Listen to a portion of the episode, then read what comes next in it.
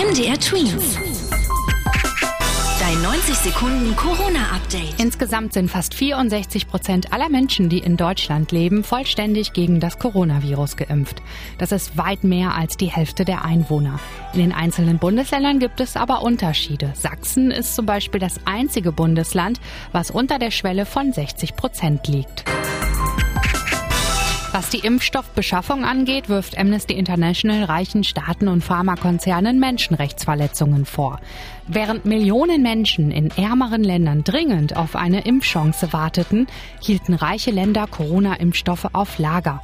Die Generalsekretärin der Menschenrechtsorganisation Agnes Galamar warf den Pharmakonzernen BioNTech, Pfizer, Moderna und Johnson Johnson vor, aus Profitgründen die Impfstoffe knapp zu halten.